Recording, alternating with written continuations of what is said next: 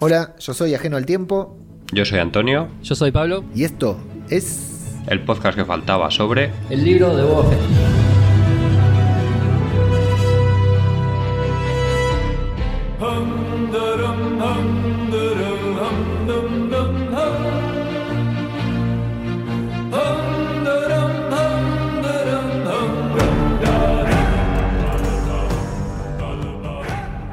¿Qué tal? ¿Cómo les va?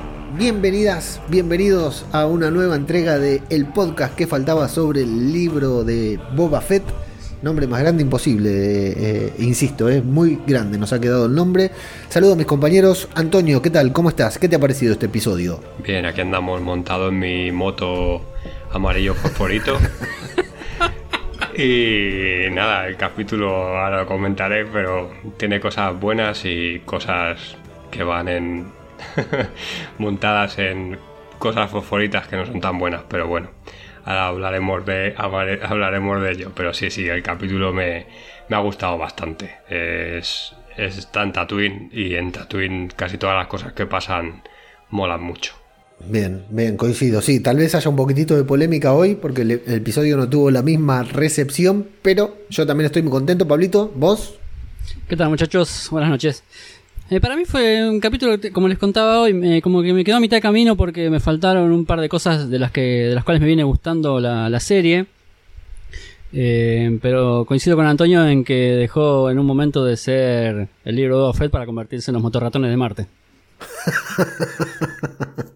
¿Qué problema tenemos con esas motos? Me imagino que estará Robert Rodríguez ahí eh, recibiendo azotes por parte de Filoni y por Favreau y a George Lucas indignado también ahí, ¿no? Diciendo, pero qué, ¿a quién mierda le vendí los derechos de esto que yo hubiera hecho tan bien? Pero no, no George Lucas, no lo hubieras hecho que son polémicas, tan bien como esta polémicas. gente.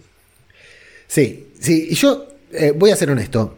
Terminé Mm. de ver el episodio, quedé casi tan contento como siempre, hasta que empezó la interacción ahí en nuestro grupo de Telegram sobre el libro de Boba Fett, que es t.me barra Star Wars a tope. Siempre el mismo grupo usamos, vamos cambiando, pero cuando está de Mandalorian hablamos sobre The Mandalorian, cuando está Boba Fett hablamos sobre Boba Fett y cuando empezamos los intercambios ahí en el grupo y empecé a escuchar las conversaciones, las, las otras opiniones un poquitito más divididas de gente muy fan a la que no le había gustado tanto el episodio, empecé a reflexionar yo y dije, bueno, sí, tal vez no tuvo del todo sentido, pero en el momento mientras estaba viendo el episodio, a mí el tema de las motos y esta estética, es más, hasta me había llamado la atención y dije, qué, qué osado, qué arriesgado esta estética cyberpunk que le están queriendo dar a una serie que viene todo con estilo western, dije, o sea, mirá cómo se, se la juegan a, ir a otro, a otro género, tal vez a otro estilo, Pablo.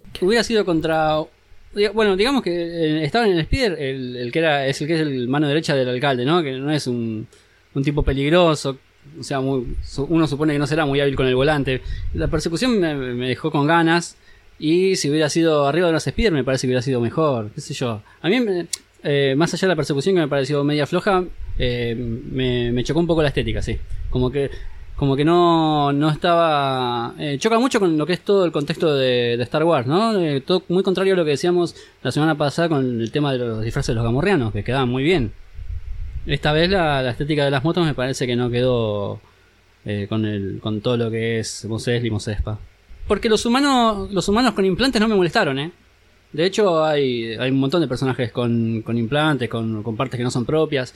Eh, y sin embargo, lo de las motos sí me, me disgustó un poquito. Y Antonio vamos por la misma más o menos línea, ¿verdad? Sí, sí, así en líneas generales sí. Las, la parte que menos me ha gustado ha sido la de las motos, pero luego hay otra parte que toda la parte del rancor me ha encantado y, y creo que es uno de los momentos que yo qué sé, te explican mucho de otra vez de mitología, nos explican cosas, nos recuerdan cosas del universo expandido que bueno, pues ahí están siempre y, y quedan, quedan bien, entonces pues bueno, está el capítulo yo creo que está que está bastante bien salvo por esto y por otra cosa que ahora, que ahora comentaremos que es el momento el momento batín que también ha sido muy polémico y que ahora, que ahora lo comentaremos cuando hablemos de- del capítulo pero bueno el resto del capítulo ahora hablaremos que no sé a mí yo estoy como tú me gustó cuando lo terminé de ver me gustó. De hecho, fui al grupo a comentar que lo de las motos me había sacado completamente.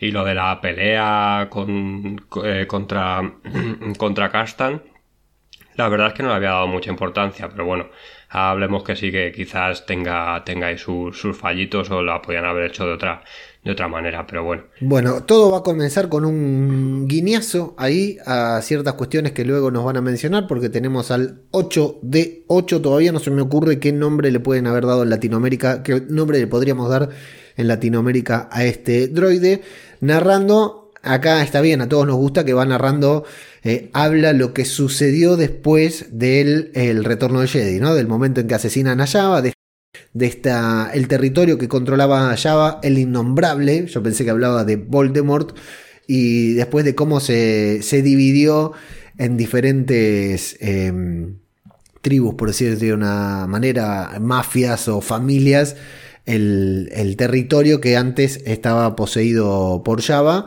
cuando se hizo cargo Big Fortuna, ¿no? Y bueno, fundamentalmente esta gran referencia a eh, el retorno de Jedi, Antonio. Mm, sí, antes de eso hay un, un frame al principio de la. Bueno, unos segundos al principio del, de, justo del capítulo que sale una araña transportando un como un vaso que también salía en el, en el tráiler, no sé si os acordaréis. Pues estas arañas, lo quería comentar en los otros dos capítulos anteriores, porque en el castillo de Java antes vivían unos monjes que eran la orden de, de Bomar que bueno, eran unos monjes que se habían decidido aislar de toda sensación física y una cosa así un poco extraña y por eso separaron sus cerebros de los cuerpos y los, los cerebros los trasplantaron a unos frascos con nutrientes que son estos frascos que transportan la, la araña. O sea que dentro de ese frasco que lleva la araña hay un cerebro humano que está es una cosa así como muy loca, pero, pero que no sé, por lo visto así ah, es. Como, en Star como le pasó a Viv Fortuna en los cómics, ¿no? Mm. Que le habían metido el cerebro en un. ¿Lo habían separado el cerebro del cuerpo? Pues sí, puede ser, puede ser. Eso en concreto no lo había mirado, pero sí. O sea, en el castillo de Java, antes de llegar, de llegar Java y fortificarlo y todo eso, pues pertenecía a estos, a estos monjes que no sé, a través de la meditación y no sé qué, decidieron separarse los cerebros de los cuerpos y los lleva la, la araña, la araña esta, son los que los le transportan como los cerebros. Tampoco sé, tenía mucho más, pero sí que lo quería decir porque lo llevo diciendo que tres capítulos, será que ha salido ya la araña, pues digo, mira, lo voy a, lo voy a decir. Y luego sí, la parte esta de que nos explica 8 de 8 todo lo de mm, cómo ha quedado, ha quedado Mosespa después del, del desastre de la barcaza de, de, Java, como lo, como lo dice, como lo dice él. La verdad es que está muy bien porque por fin nos da la, la situación exacta que hay entre las diferentes clanes eh, o familias de, del crimen por allí. Nos habla de los trandosaeanos, los aqualis y los clatonianos estos, que son varias especies que hemos visto muchas ocasiones y todas tienen su caza recompensas en las películas clásicas y tal, o sea que, que todo esto está, está muy bien. Nos explican que bueno, que está la, la, parte central de la ciudad, que es la de los trandosanos, que son los lagartos estos, que por eso en el capítulo anterior, cuando iban al centro de la ciudad, veíamos tantos, tantos trandosanos, tantos lagartos por ahí desperdigados eh, luego los, los se quedan con el distrito de los trabajadores, que es donde estará luego este comerciante de agua, y los clatinianos son los que controlan el, el, puerto, el puerto espacial, que es el que, el que vemos al final del capítulo, por ejemplo. O sea que ahí nos van dejando un poco ahí las cosas claras, que esto la verdad si lo hubieran contado en el primer capítulo, pues ya nos hubieran quedado claro y hemos tenido que esperar tres para enterarnos de lo que pasaba, pero bueno, por fin nos lo han explicado. También tenemos que coincidir en que es muy poquito lo que hemos visto de eh, Boba Fett en, en Tatooine. Eh, la serie sea, si bien esta es la trama importante, la serie nos ha llevado más por la trama del pasado, ¿no? De, los flashbacks de, Boba que por el presente, Pablito. Sí, eh, todo este tiempo estuvo más presente ese tiempo. Aunque en este capítulo me faltó flashback, igual, muy pocos minutos para lo, que nos venimos acostumbrando a, a todos esos buenos momentos en el pasado de Boba. y ahora en el presente me gustó mucho ver eh, toda la disposición de, de, de Mosespa, cómo está todo distribuido entre las mafias.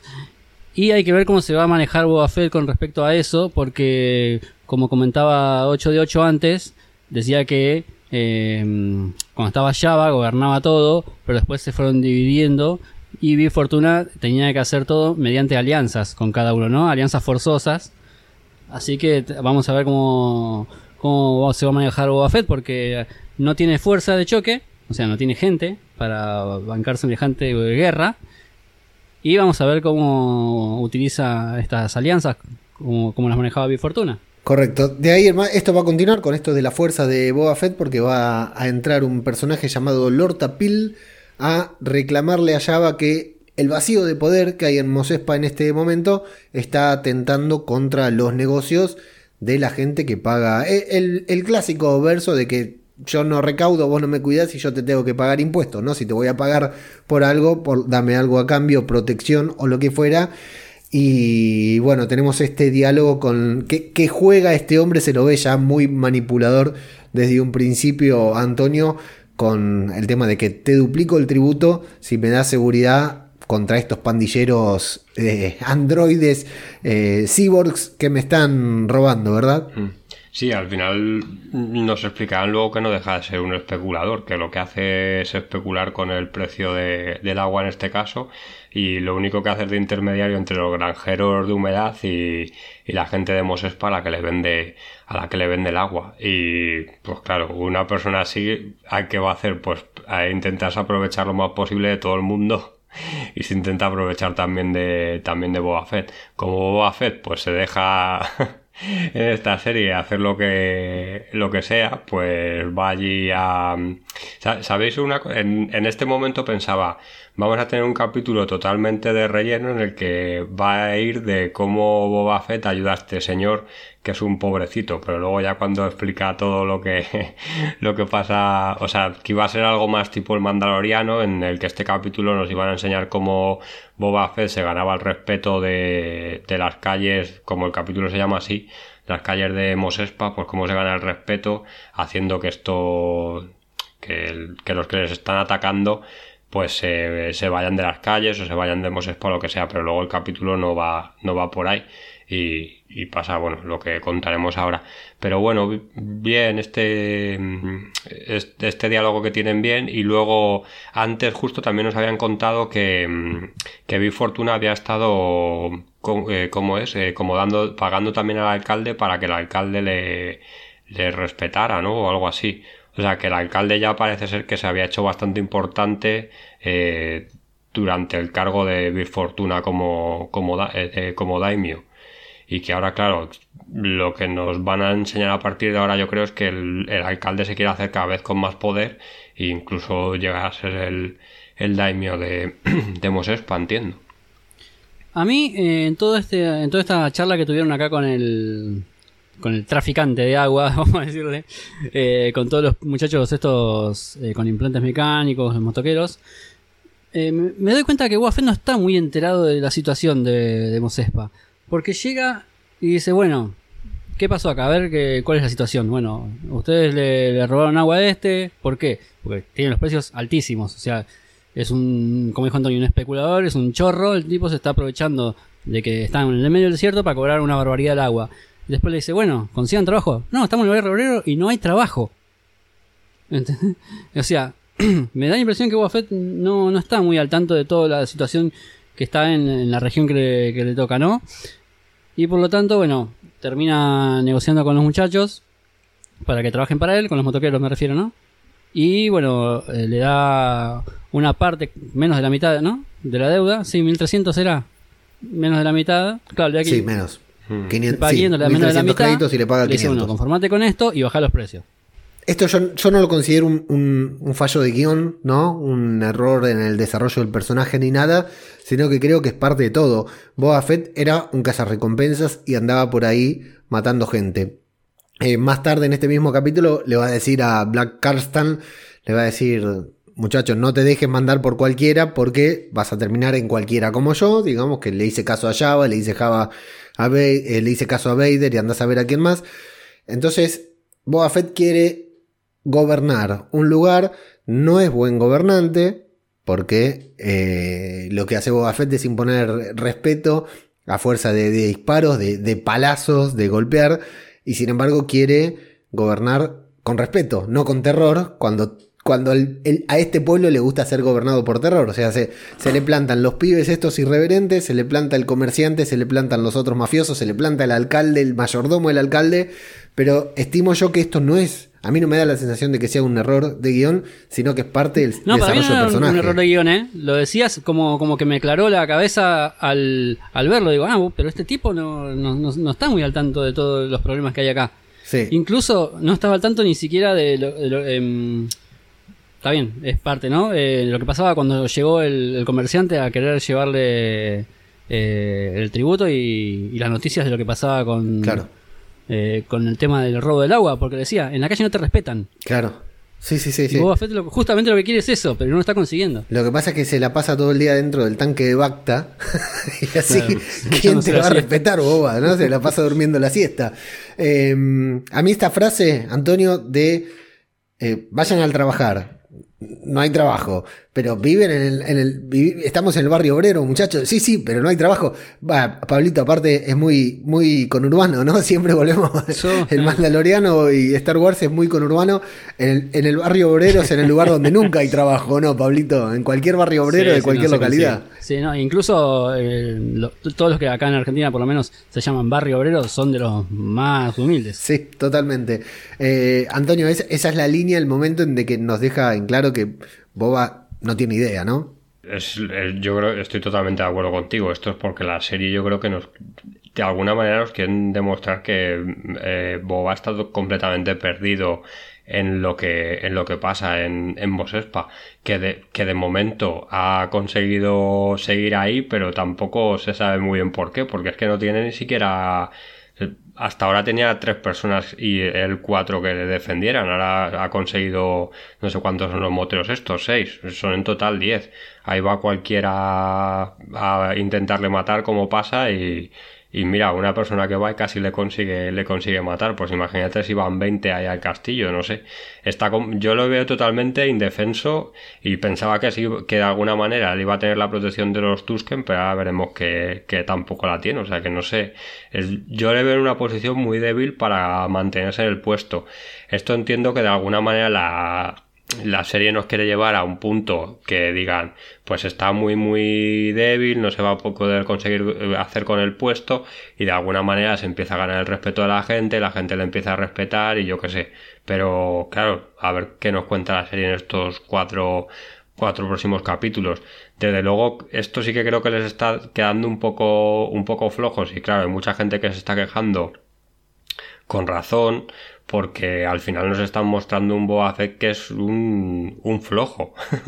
Entonces, pues, pues bueno, que, eh, yo como siempre espero que tanto en la serie de animación como en, la, en el Mandaloriano hemos tenido cosas que parecía que no nos llevaban a ningún sitio y todo esto era al final porque la historia se cerraba de alguna manera que nos hacía que todo esto que no nos, que no nos había gustado tanto, al final sí que nos gustase. Entonces yo ahora estoy en ese punto de confiar, pero claro, si vemos que los siete capítulos son así, sí que al final de la serie diré que esto no me ha gustado, pero de momento confío en, en Fabro y confío que todo esto lo esté haciendo por, por algo que al final tenga lógica, porque de momento no la tiene mucha, pero bueno, a ver qué va pasando. Las alternativas que le quedan a Boba, me parece, así pensando mientras hablaba Antonio, es o se le prende la lamparita y empieza a sumar puntos como sumó en los flashbacks con los Tusken y se empieza a ganar el respeto de todos, o eh, empieza a usar la inteligencia mediante las alianzas como comentaba el robot, o viene alguien más y le da una manito. No sé quién, quién puede llegar a ser. Que lo guíe un poco porque estaba muy perdido. Sí, a- en este tiene a, mí el gesto de. Ahora vamos a debatir sobre ellos, de, de- de adoptar a estos muchachos de las motos y decirle, bueno, no tienen trabajo, van a trabajar para mí, quédense tranquilos. Me parece un gesto de cierta inteligencia por parte de un líder, ¿no? Porque no tenía tropas, no tenía gente, y dice, bueno, dejen de robar, vengan a trabajar para mí, es lo normal que... No, no es lo normal, pero es un gesto que uno querría ver de un líder, ¿no? Pero al mismo tiempo se está enemistando con la casta alicantina de Mos Eisley, ¿no? porque se, se pone en contra de, de los comerciantes o del comerciante este que se queda mirando así con cara de, de- de que algo, de que no le gustó, por supuesto, ¿no? Eh, y también se sorprende por el precio del agua. ¿No? Porque dice, ¿cuánto la estás cobrando? No puede ser que por una una botella de agua estés cobrando 1300 créditos, Antonio. Sí, sí, sí. A mí esto me ha hecho bastante gracia que cuando van, siempre te piensas ahí, además piensas en película del oeste, que dices, está, ¿qué estáis haciendo? Y dicen beber agua. Te quedas pensando, pero ¿qué, qué pasa? ¿Es malo beber agua? O claro, entiendo que aquí quieren hacer un este como que el, el agua es, yo que sé, el whisky o el tequila de las películas del oeste, porque es que si no, no lo entiendo. Es que hasta en esto no tiene...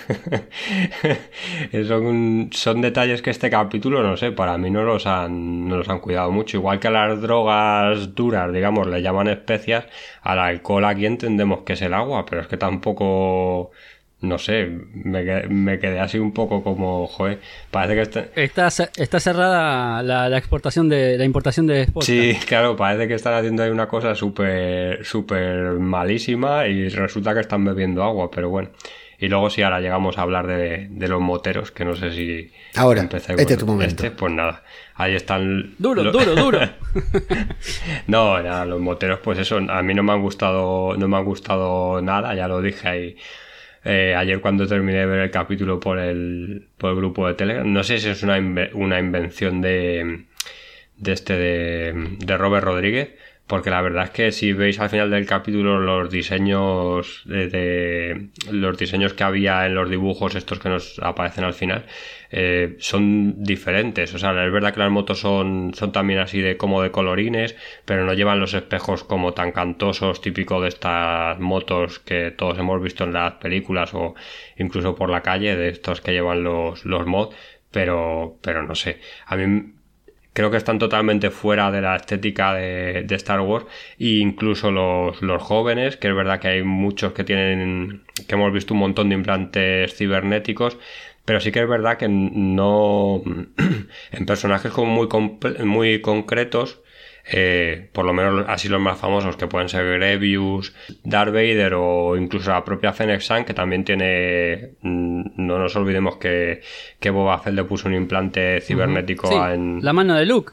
Sí, o la mano de Luke, todo esto, pero nunca los habíamos visto que estos implantes de alguna manera mejoraran las capacidades para luchar. O igual sí que lo hemos visto, pero que no es así como muy sabido por todos. Entonces, pues bueno, que estos jóvenes que a parecer no tienen como mucho dinero, son así de los bajos fondos o tal, que tengan en teoría muchos créditos o los conocimientos para uno modificarse el ojo, el otro ponerse ahí un- una pierna eh, que claro es, le hace le hace más fuerte y todo esto, no sé, me parece un poco extraño también. Y entre eso y la- las motos ya pues para mí se sale totalmente de la estética que, estamos acostumbrados a ver en Star Wars, o por lo menos la estética que estamos acostumbrados a ver en, en Tatooine.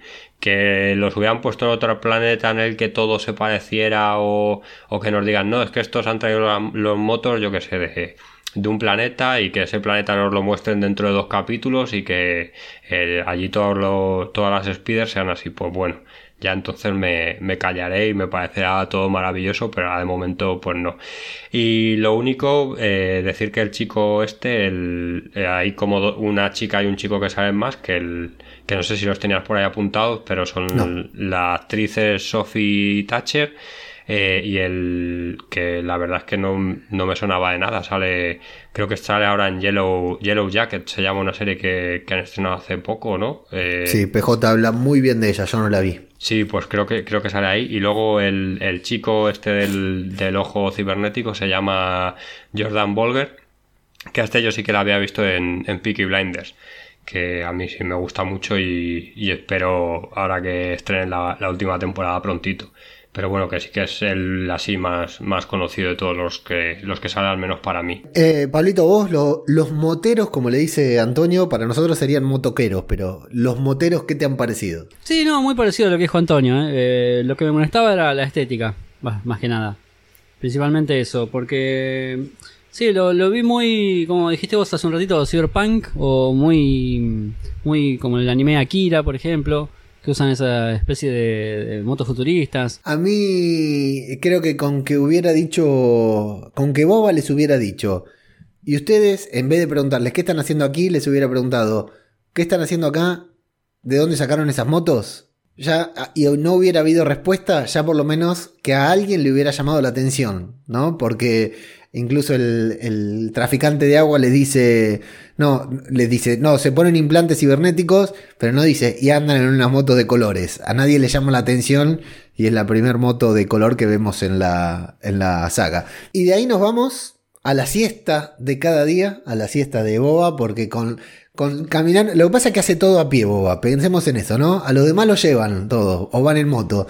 Y Boba va caminando, cuando vuelve se tiene que clavar una siesta inevitablemente. Pablito, vos tenés calor, ¿en qué temperatura estás ahí en, en Buenos Aires ahora? Uh, ahora 37.2. Imagínate en, en Tatooine, ¿no? La temperatura que hace con dos sol, así que Boba lo, lo único que quiere es meterse ahí en el tanque de Bacta a descansar y nos vamos al flashback y no sé qué sintieron ustedes, yo venía muy enganchado con la escena, nuevamente me viene el flashback y digo, ay, me cortan la escena, pero se viene lo bueno del episodio, ¿no? Se viene la parte polenta que la semana pasada fue, y creo que por ahí también puede venir el gran problema del capítulo, que es que el episodio anterior, el segundo, fue un poquitito más largo, tan profundo, tan, tan bueno, que este por ahí no llega a la altura del anterior y ya te da la sensación de que sea un episodio malo, ¿no? Y nos deja con ganas de más, nos deja como si fuera un episodio que no nos satisfizo, pero claro, es muy difícil después del capitulazo que hubo la semana pasada.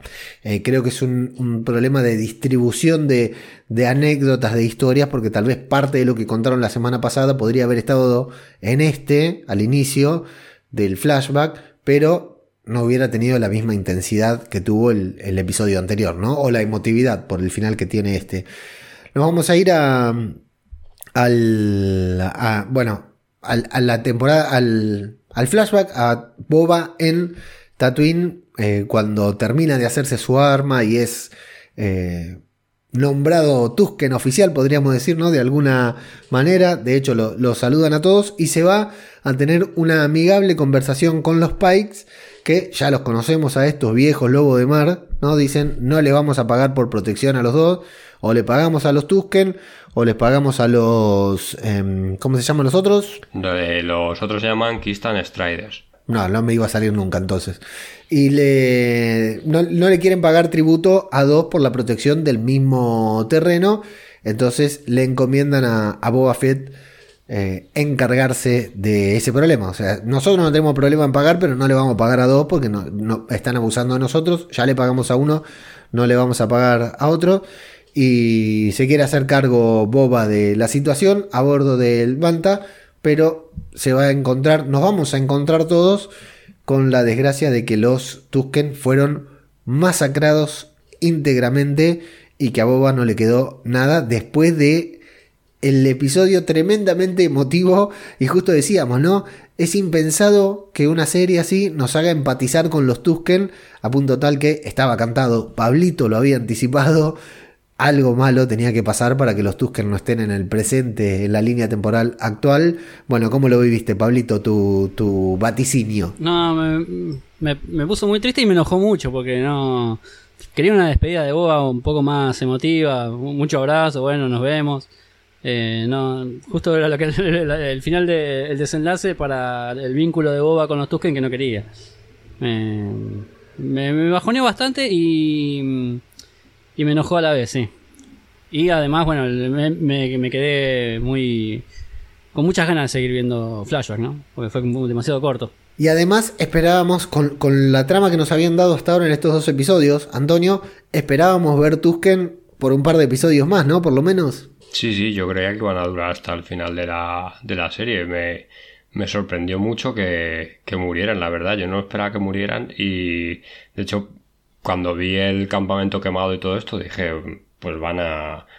Se, van a haber escapado, van a estar vivos, por lo menos va a haber alguno que esté vivo, la guerrera esta estará viva, pero no también muestran que está que está muerta y tiene su propio plano y todo esto, o sea que, que muy muy curioso. No sé si queréis decir algo de esto o, si me dejáis un minuto cuento unas cosillas también de, todo este flashback. yo una cosa chiquita que acabas de decir vos, que lo escuché esta mañana en el podcast de que está Javi en 100% spoiler, eh, lo comentaba con Rafa, que habían visto que se llevaron cuerpos de chicos, cuerpos de adultos, cuerpos de chamán, pero no, eh, pero no habían visto el cuerpo de la guerrera. Yo no presté atención, así que no opino. Por ahí, para, mí, para mí están todos muertos. No presté atención a los cuerpos de quien aparecían, pero doy por hecho que están todos muertos, aunque puede llegar a aparecer, sí. Antonio.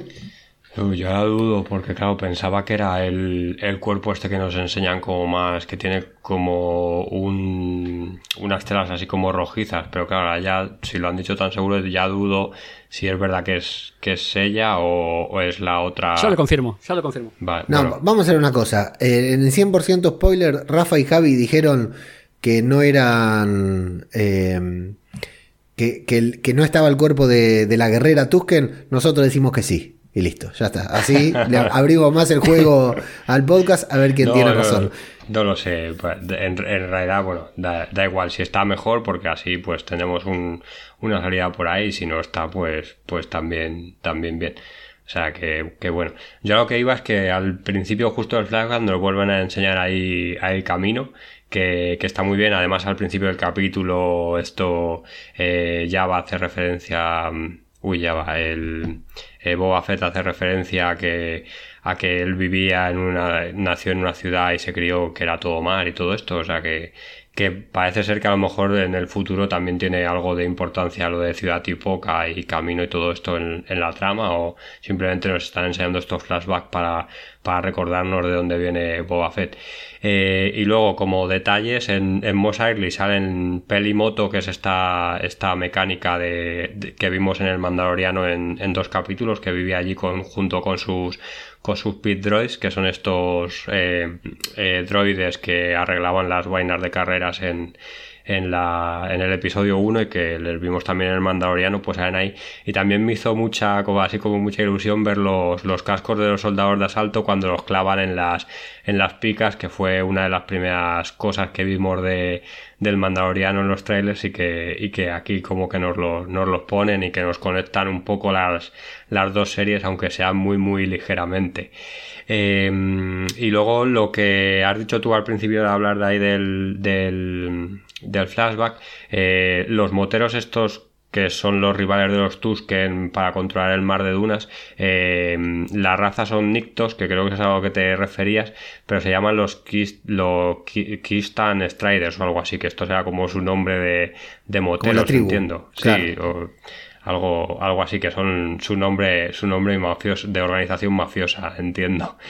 Y, nada, pues esto de los Pike, bueno, ya expliqué el capítulo anterior que son hay unos, unos super mafiosos de la, de la galaxia y que parece ser que vienen ahora también a hacerse con el control de, de Tatooine o, algo así. Ese momento de Pelimoto, que es un flash que podría pasar desapercibido, pero la cámara se queda ahí mostrándonos los cascos, tal como decías vos, que vimos en The Mandalorian. Vemos el momento que están colocando los cascos y atrás lo que vemos es una silueta familiar que nos llama la atención porque la cámara nos la muestra y decimos, puta madre, a esa la conozco, ¿quién es? Y no dudo de que alguna persona haya tardado en reconocerla o haya tenido que poner pausa con los tres eh, droides atrás, pero eh, qué sensación familiar, ¿no? Porque mirá que estamos viendo Star Wars, estamos viendo Tatooine, estamos viendo los dos soles, estamos viendo Yaguas. Yaguas que yo no lo noté, pero dicen por ahí que, que estaban con un coso de como el de la figura que hablamos, que ya hablamos varias veces, del que corre con el tarro de helado. Dicen que lo que tiene los Yaguas en la mano es el, el, aparato ese para fabricar helado que canonizó una escena de, Star Wars, del hombre que corría. Dicen que es similar a eso y no me extrañaría. No, estamos viendo todas siluetas familiares, pero cuando la vemos ahí a Pelimoto, hay algo en el cerebro que te dispara la atención y te la vincula directamente con el Mandalorian. Recordemos que es no solo la que arregló la ya desaparecida Razor Crest, sino que también la que cuidó y muy bien a Grogu en algún momento de, la temporada de, de, las temporadas de, de, Mandalorian. Estaba encantada con tener a Grogu en sus brazos. Pablito, ¿querías agregar algo vos? No, no, que acabo de ver la escenita y no, no aparece el cuerpo de la guerrera. La guerrera, bueno, no importa. De todas maneras, el podcast que faltaba sobre el libro de Boba Fett afirma que la guerrera ha muerto en contra de lo que afirma 100% spoiler eh, Javi y Rafa. Bien, de ahí decimos, bueno, a ver por dónde va. Vamos a ver a Boba cagando a palos a un nicto, dándole a bastonazos en la cabeza, pero todo se interrumpe y me parece que también resulta funcional a la dinámica de la serie el hecho de que el flashback sea corto, porque la siesta de Boba se corta, o sea, se interrumpe. Entonces, en, cierta manera tiene sentido que nuestro flashback como espectadores sea corto porque no es que Robert Rodríguez nos pone el flashback cuando él se le canta, nos pone el flashback cuando Boba se va a dormir. Y si Boba se despierta, listo, nos quedamos sin flashback nosotros porque de la nada, eso sí me llamó la atención, que de la nada, sin que los gamorreanos, sin que Fennec, sin que los moteros se dieran cuenta, aparece Black Castan ahí y bueno, le da una tremenda paliza a Boba y lo que es peor, en calzoncillos. No sé si hoy ustedes ya pudieron ver Peacemaker, pero esta es la conexión entre Boba Fett y Peacemaker. Es todo lo que voy a decir porque hay gente que no, no, no habrá visto la serie, tal vez no la verá, pero no quiero spoilear, pero es una clara referencia, una clara conexión entre ambas series, pero le da tremenda paliza. Bueno, primero, estábamos esperando ver una confrontación entre estos dos. Creo que no de esta manera y creo que no tan rápido. Y no sé si a vos te pasó, Antonio. Es el efecto Boba Fett. O sea, está ahí durmiendo y de golpe lo sacan y él no reacciona y nosotros como espectadores tampoco terminamos de reaccionar de qué hace ahí, por qué está ahí y por qué lo está fajando, ¿no, Antonio? Sí, cuando le despierta digo, va, se viene aquí una pelea que va a estar muy bien. Pero claro, no puede estar muy bien porque yo creo que Boba Fett, sobre todo sin la armadura, es muy mayor y tiene muy pocas posibilidades de, plantarle cara. De hecho, es que no hace nada. O sea, o le llegan a ayudar o, el Wookiee le, destroza vivo. Vamos, de hecho está, está a punto de hacerlo. Pero me gustó verle, me gustó verle luchar y sí, me, me llevé una impresión muy gorda cuando sale de ahí del tanque y me pasó lo mismo de aquí, que a ti. Dije, vaya seguridad de mierda que tienen ahí en el, en el palacio. Aquí hay una cosa que ha dicho, que ha dicho hoy creo que en el grupo de Telegram eh, José Pixeles, que lo ha dicho así medio en broma, medio en serio, que es que a ver si no van a estar de alguna manera los dos eh, compinchados. No creo, porque sería como muy raro además para que le da buenos golpes. O sea que si están, si están ahí compinchados tiene que ser... Pero bueno. Eh, la verdad es que estaría, estaría curioso y sería un buen, buen giro de guion, que de él de alguna manera le, en el futuro le pueda, le pueda, le pueda ayudar. No sé lo que, lo que pasará y no creo que pase, pero bueno. Y, y luego, si una vez que llegan los chicos, ya yo creo que la, la pelea baja, baja un poco porque sí que vemos ahí que tienen como cada uno usa sus habilidades especiales ahí con, con el lazo, los otros que le intentan dar así. Eh, sí que me gusta el momento en el que coge el, bastón este, eh, nunca sé cómo se dice, Galarci, Gadorcio, no sé, el de los Tusken, vamos, el bastón este para, para pegarle, que le consigue ahí un poco, un poco plantar, plantar cara al cogerlo, pero luego otra vez se lo quita, le lanza ahí contra el tanque de Bacta y todo esto que qué pasa y vamos, que le mete una, le mete una buena paliza. Pablito, ¿esta pelea? Eh, bueno, primero déjame que me, desahogue con esto porque, eh, ¿cómo, eh, o sea, es un, un Gookie de 3 metros. Es verdad lo que dice Antonio, que es la seguridad de ahí, o sea, no es el hombre hormiga. Digamos, ¿cómo llegó hasta ahí? Yo me imaginaba incluso que el tanque de Bacta está en el lugar más alto de la enorme torre que tiene, ¿no? esa estructura que es gigantesca en el medio del desierto. Tiene una puerta, digamos, de 2 metros de espesor ¿Por dónde entró ese tipo? Sin que nadie lo vea. o sea, ¿y quién lo mandó aparte? Y sin armas. Es, rarísimo. Eh, después sí, la, pelea, eh, yo que Boba ya estaría con varios huesos quebrados.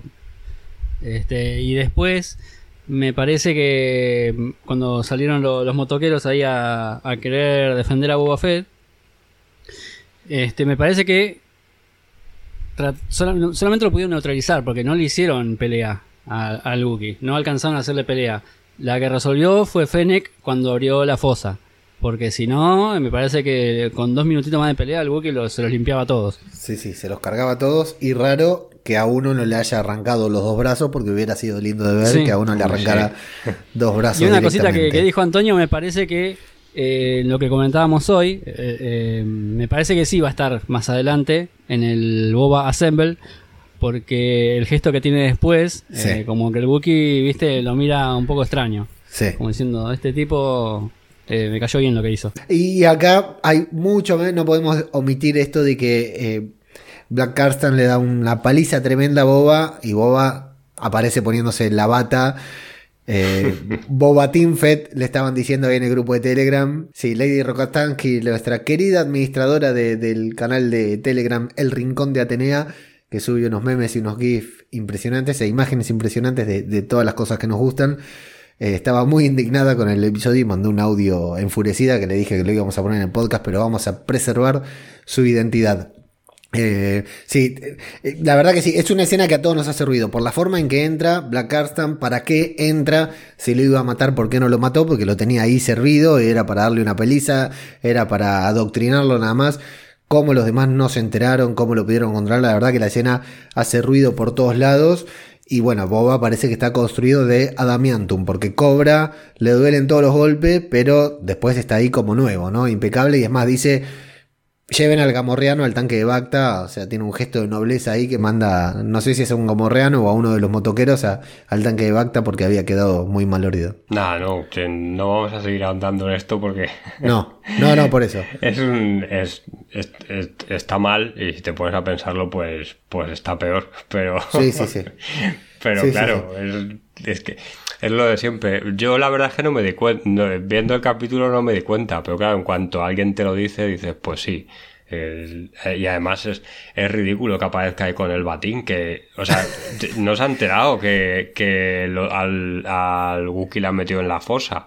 Entonces, ¿no será más lógico que te pongas tu armadura o que haga, o yo que sé, o que salgas ahí con, con un, algo, con algo para disparar, por lo menos, sale con el batín y ya, ya está, no sé, no, no lo entiendo, pero bueno. Lo dejamos ahí porque encima la escena va a perder sentido porque después van a estar ahí dándose una gran panzada entre Boba y Fennec hablando sobre cuál será el próximo paso, sobre qué van a hacer, sobre si atacar, no atacar. Boba continúa dubitativo en contra de las indicaciones que le da Fennec, pero toda esta escena va a terminar en la nada porque vienen los gemelos para pedirle perdón, para decirle, mira, mandamos a matarte, mandamos un Wookiee a matarte, pero te pedimos perdón, nos vamos al carajo porque estas tierras fueron prometidas para otra persona, así que vinimos acá, los gemelos, los, los, los Java, los Hats, solamente a hacer facha porque nos vamos, nos vamos del planeta, no queremos saber nada con Tatooine, así que todo lo que ha pasado hasta el momento es al pedo, ¿no? Entonces todo termina perdiendo sentido, toda la, pelea anterior, Antonio. Sí, es, es muy caro que sigan apareciendo en,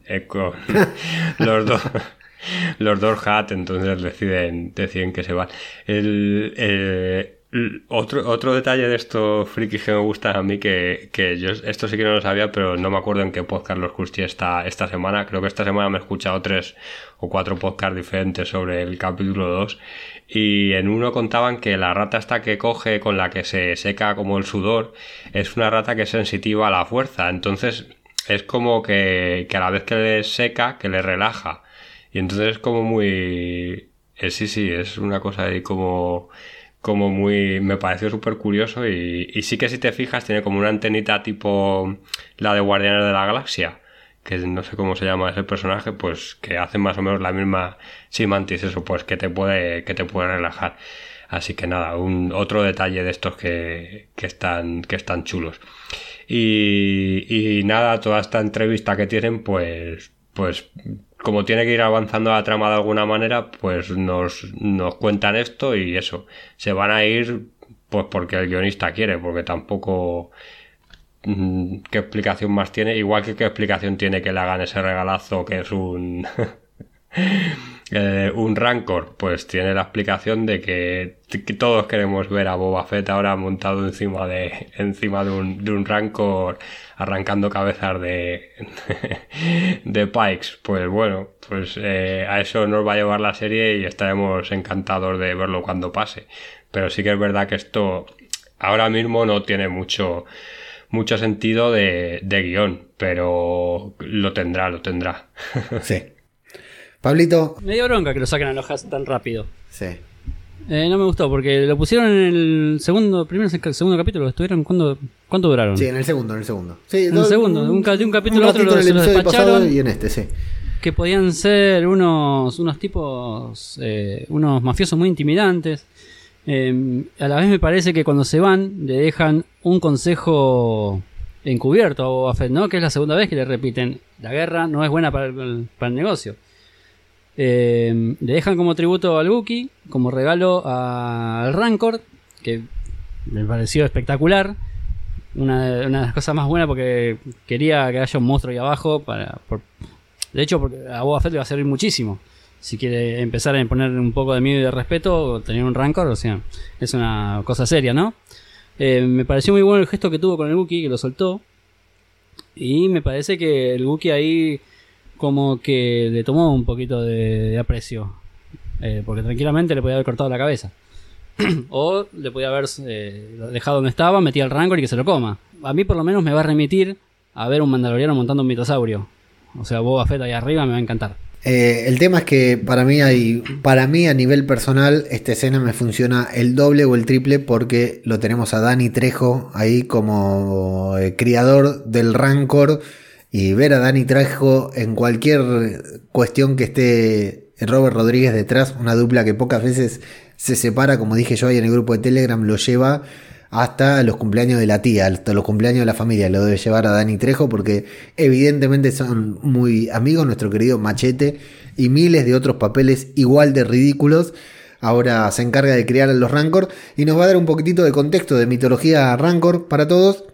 El tema de que, bueno, primero tenemos que descartar que no es Muchi, la Rancor a quien vimos en, mm, en The Bad Batch, que todos la, nos imaginamos de ella al principio, y después de que tienen cierta conexión con el primer ser humano al que ven, y eso nos lleva directamente a la trilogía original, cuando matan al Rancor y su criador, su cuidador, se pone a llorar de manera desconsolada. Algo que es un tremendo gag de Star Wars, pero que puede tener un poquitito más de sentido a partir de esto que están contando acá, Antonio. Sí, en realidad nos cuentan, bueno, nos cuentan que son como criaturas que emocionalmente son muy complejas. Creo que usa como un término así muy parecido a esto Exactamente, y, todo esto de que la primera persona a la que ven es con la que tienen un vínculo emocional más fuerte, que entiendo que eso es lo que hará que, al final le pueda, le puedan montar. Hacen una, mm, una referencia como muy grande al universo leyendas, que es esto de las brujas de, de Datomir, que dice que cuentan las leyendas que, que las brujas de Datomir llegaron a llegaron a, a, montar a montar a los rancos y todo esto que os os he compartido ahora una imagen de, de esto por, por el Telegram a los dos para que la veáis, que es una cosa que pues eso, que era como muy mítica y luego cuando salieron las brujas de Atomir en, en Clone Wars y que se llevaron, la gente por lo visto se llevó un poquillo de decepción como nos contaba hoy Seidon Mafly en, en el grupo de Telegram también, que yo ya sabéis que con el, el universo Legendar no estoy muy, muy al tanto porque llegué a Star Wars ya siendo un poco yo mayor y, en todo esto sí que me, me pierdo un poco, pero por lo visto sí que era como una cosa muy que de estas que se, siempre se han comentado mucho, lo de las, las brujas de Atomir montando, montando a los rancos.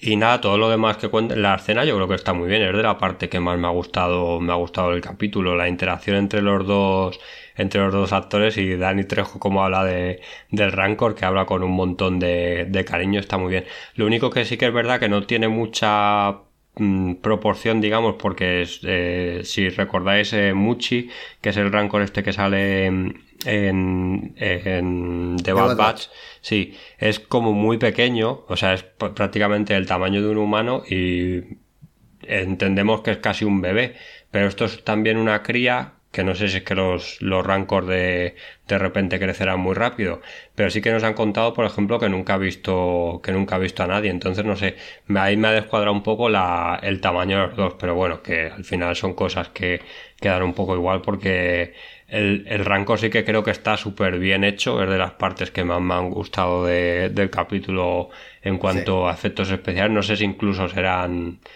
será como una especie de, maqueta. o, yo me imagino que debe ser algo así animatrónico, ¿no? Sí, sí porque es que... Que puedan tocar. Hmm, para mí está muy, muy, muy, muy bien hecho. Incluso destaca con, con luego la persecución que no la persecución sí que para mí, ahora lo comentaré, pero les ha quedado un poco regular. Pero vamos, que esta parte para mí es, yo creo que sí, lo mejor, lo mejor del capítulo, de, de este tercer capítulo. Y algo que muy importante también es que lo habíamos dicho la otra vez que Filoni es un especialista en cuando Disney canonizó ciertos aspectos de la mitología de Star Wars y descanonizó otros que pasaron a formar parte del universo leyendas. Filoni es un especialista en agarrar cosas de las leyendas y volver a canonizarlas, como en este caso las brujas de Datomir y sus leyendas, por lo cual ahora son canon, ahora sabemos que realmente sucedieron en este universo y que tranquilamente en algún momento, en alguna serie, en alguna serie animada, en algún corto o lo que fuera, podemos llegar a verlas porque ya forman parte, aunque sea en forma de mito, del el canon de Star Wars. ¿Qué te pareció el Rancor entonces, Dani Trejo, y todo este momento íntimo en que Boba Fett decide que quiere aprender a montar un Rancor, Pablito. Hermoso. Yo creo que Filoni, Fabro y Rodríguez, todos los que estén detrás de esto, eh, sacan agua de las piedras porque que se... ¿Cómo es? Que se sujeten a un tipo llorando en un calabozo para para que para justificar que un Rancor tenía sentimientos. Yo me sorprendí tanto como Boba Fett. Sinceramente, cuando dijo, esta bestia tiene esa clase de sentimientos. O sea, yo, nosotros, yo creí que era una bestia asesina y nada más. Sí, sí, sí. Sí, porque Eh, no, no me podemos. todo muy lindo. No podemos des- de- eh, elucubrar con que George Lucas haya pensado en esto en algún momento, ¿no? George Lucas dijo, pongamos a un tipo acá sin remera con panza a llorar porque se murió el Rancor para que sea divertido para los niños. Es todo lo que debe haber pensado George Lucas en ese momento. Claro, y me gustó también eh, todo lo que le, le explica Machete, ¿no? Porque le dice que. que no me acuerdo el nombre, machete. No, no, pero me encantó, me encantó que le digamos machete en el universo Star Wars. Sería genial que se llamara algo con machete, sería buenísimo. también. Sable. No, que me gustó todo el momento en que le explica, mirá, es un ser sensible, solamente ataca cuando se siente amenazado. Eh, me gustó que, eh, que tenga el contacto visual, que se deje acariciar. Yo pensé que lo iba a destrozar enseguida. O sea, eh, yo, y aparte cuando llegó pensé que estaba drogadísimo. Porque lo vi tirado ahí y resultaba que estaba deprimido. Porque necesitaba una, una compañía, un dueño, ¿no? Como un amo o un alfa, no sé lo, lo que necesitará en realidad, pero la cuestión es que eh, parece que va a reconocer a Boba Fett y no a este tipo que es el, entrenador. O sea, lo primero, lo primero que se me ocurrió es, o sea, si necesita un, un- alguien de compañía, ¿por qué no lo tomó al entrenador y sí a Boba Fett? Pensé que se, se iba a enojar con Boba Fett porque quizás podía haber tomado de compañía al entrenador, pero resultaba que estaba deprimido.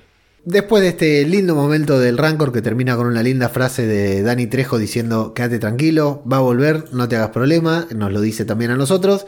Y esta la voy a resumir muy rápido. Van a buscar al, alcalde, no lo encuentran, persiguen al mayordomo por las calles de Mos Eisley y se chocan una pintura de Ralph McQuarrie, una pintura muy conocida ahí en la que borraron a, a Luke Skywalker, pero es un, un lindo momento, un lindo, un, un- óleo de, de Java de Hutt y lo terminan atrapando, digamos, básicamente. Persecución, Antonio, querías opinar sobre la persecución, no hay mucho porque no vamos a describir la persecución, ¿no? Lo van a perseguir y, no, y lo agarran. Sí, no tiene mucho, pero sí que lo único decir eso, pues, que aquí sí que los efectos especiales creo que no están tan bien como nos tenían acostumbrados en, en el Mandaloriano y que sí que se los han descuidado un poco. Es verdad que también es muy complicado, que complica más todavía la escena, que las motos sean tan fosforitas, yo creo. O sea, porque claro, es que se nota todavía mucho más que en, algunas escenas eh, no son las motos reales, que están hechas por, por ordenador. O sea que encima tienen más trabajo todavía para... no, la verdad es que las motos no tienen explicación ninguna, así que a ver si se las destrozan o algo se tienen que coger speeders de las de toda la vida y, y ya todos contentos. Estaría bien que, que las borren de, de- del universo Star Wars estas motos. Y, nada, sí, bueno, la pelea nos da ahí detalles, o sea, la pelea, la persecución nos da ahí detallitos que están chulos como esto que, que has dicho del cuadro, pero, pero sin más. Al final van a desembocar en el mismo sitio que es que capturan al, al mayordomo del alcalde y ya pasaremos al, al final que, que es lo que nos dejará en estos últimos cuatro capítulos que prácticamente la serie empieza de cero tanto en los flashbacks como en como en el tiempo presente de, la serie. O sea que a ver qué va pasando a, a partir de ahora porque la verdad es que no no sabemos muy bien hacia dónde puede ir todo ir todo esto. Y por último, tenemos que el alcalde va a confesar al mayordomo que el alcalde está con muy poca fidelidad, ¿no? Ya se le acabó la dignidad, la poca dignidad que le quedaba. El mayordomo va a confesar que el alcalde trabaja con los Pike, al mismo tiempo que, gracias a uno de los cibertrónicos estos que trabajan para Boba, vamos a descubrir que está llegando la primera oleada de una larga tanda de Pikes que vienen para enfrentarse a la guerra con Boba Fett contra Boba Fett y Boba Fett dice que estarán preparados, Pablito. A mí todo esto me parece que eh, el mayordomo, el alcalde, creo que puede tener un poco de autonomía y manejarse en solitario, por, a espaldas del alcalde. Eh, por algo los Hat me parece que le dijeron eh, que es un inútil, el alcalde, ¿no? cuando estaban hablando fuera de, del palacio de, de Boba. Y me parece que este tipo está, está tejiendo algo detrás. No, no le confío mucho. Antonio, sobre el final, sobre todo esto.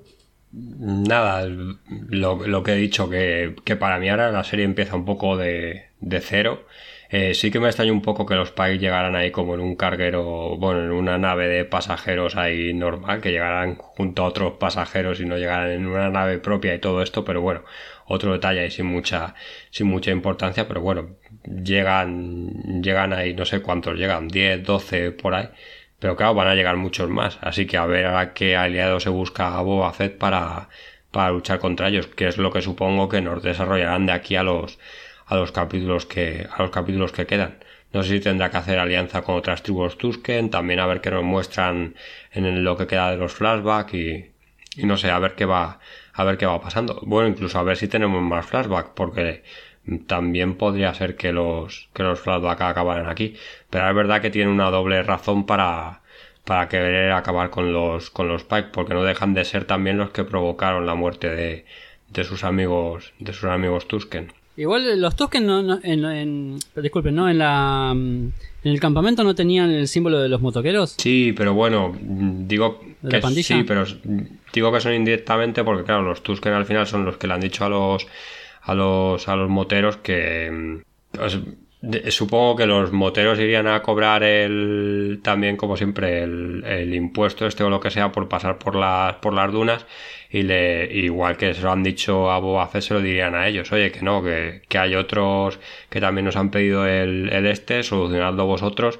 Y la solución de los moteros fue matar a los, a Tusken por los negocios de los moteros con los Tusken con los con los Pike al final son los que los que la lían, digamos, todo y yo qué sé. Yo creo que de alguna manera Boba Fett también les, les culpará a ellos. Vamos a discriminar porque hablamos de moteros y moteros. Por un lado tenemos a los Nicto y por otro lado tenemos a los cyborgs que están trabajando para Boba Fett, que no son los mismos moteros de los que estamos hablando ahora. Sí, que igual ha sido un poco Claro. Tenemos a los moteros cantosos y a los moteros de toda la vida normales. Bueno, yo voy a tirar acá un futuro spoiler, que no es spoiler, pero un, pálpito, una, un, pronóstico para las alianzas que tiene que hacer Boba, que tiene a Black Carstan, tiene bueno a toda esta pandilla de, de androides que lo están ayudando ahora, a Fennec Jan por supuesto, que es innegable que va a estar a su lado, pero ya vimos a Pelimoto, así que en cualquier momento puede aparecer Mando por aquí a darle una mano a Boba contra los Pike y tenemos la gran fiesta del libro de Boba Fett, ¿eh? si aparece Din Jardín acá para ayudar, ¿no? Total. Pero bueno, y que venga con Boca Tan y con todos los mandalorianos ahí, que se pudra. Bueno, también Bocatán también puede ser. Hoy salió la filtración, no la filtración, el rumor de que se está desarrollando una serie de Bocatán. Así que atención. atención. Yo, eh, esta, semana también he leído que va a ser la villana de la, de la tercera temporada de, del Mandaloriano. O sea que de momento son de estos rumores que yo no me fío mucho, pero bueno, mm. que. No, mm. no tienen sustento. No, no tienen sustento, pero yo tiro mi pálpito de que tal vez eh, Dean Jardín aparezca en, en esta serie. Eh, especulaciones, la verdad que un capítulo que, como podemos comprobar, nos dejó bastante poco. Y creo que lo peor que tiene es lo que dice Antonio. No lo peor, sino lo menos mejor del episodio este es lo que decía Antonio, de que eh, corta con todo lo que nos vino contando hasta ahora. No hay más eh, gemelos. No hay más problemas, o sea, sí, va a haber problema, pero es un problema nuevo el que se genera en Tatooine. No hay más Tusken, entonces es como si la serie hubiera terminado y hubiera empezado de vuelta y creo que es por ahí lo que más nos perjudica como espectadores, replantearnos para qué me hiciste mirar lo que me hiciste mirar en estos dos capítulos y que me gustó tanto si me lo ibas a romper tan rápido, ¿no? Por lo menos que durara hasta el final de la temporada o lo que fuera. Pero, no obstante, nos mantenemos muy ilusionados porque aunque el capítulo no nos haya gustado tanto como los dos anteriores, no deja de ser un buen capítulo de entretenimiento. Yo los 40 minutos de la serie los disfruté al máximo. Así que la semana que viene estaremos aquí para darle otro repaso a el cuarto episodio del libro de Buffett, ya entrando en la parte final de la temporada, porque ya habremos pasado la mitad para la, temporada, para la semana que viene. Pablito.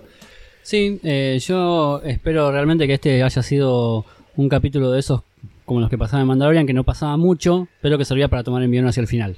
Y Antonio, entonces, la semana que viene estaremos por aquí para dar más guiños, referencias. Sí, y a ver si se cumplen esos rumores de los que hablé el capítulo pasado. ah, bueno, ese puede ser un buen punto para colaborar con Boba Fett, ¿eh? Sí, o que en algún momento tenga que ir a, a parlamentar. Y... Digo, en esto de gobernar y todo eso. Sí, sí, sí, o que le enseñe, yo qué sé, pueden Puede ser, pero como no lo podemos decir, porque para mí, sí, o sea, si lo decimos y pasa es un, es un spoiler. No lo vamos a decir hoy, ya dije, ¿no? Que, en cuanto surja la oportunidad lo vamos a decir, pero como hoy es medio tirado los pelos, ¿no? Porque la verdad que no hay nada que nos dé un mm. indicio como en el episodio pasado, pero está por ahí la posibilidad dando mm. Además hay, hay, filtraciones que por lo visto se están, se están cumpliendo o, se encaminan mucho a cumplirse, que es esto de de montar en el, Rancor, que por lo visto se había, se había filtrado. Entonces, pues ya no me atrevo sí que a hablar de... Yo tampoco he leído mucho de posibles filtraciones y demás, pero bueno, eh, tampoco me quiero enterar, pero esto sí que ha, aparecido publicado en todos los sitios y como sé que este podcast lo escucha gente que a lo mejor no está tan, tan metida dentro del universo Star Wars, pues creo que es recomendable dejarlo, dejarlo por si alguien no lo sabe que yo creo que el que se ha querido enterar se ha enterado y el que no, pues tampoco se lo vamos a, destripar. Yo soy ajeno al tiempo. Yo soy Antonio. Yo soy Pablo. Y esto ha sido el podcast que faltaba sobre el libro de Boba Fett. Muchas gracias y hasta la próxima. Adiós, muchachos. Me voy a escuchar parchis.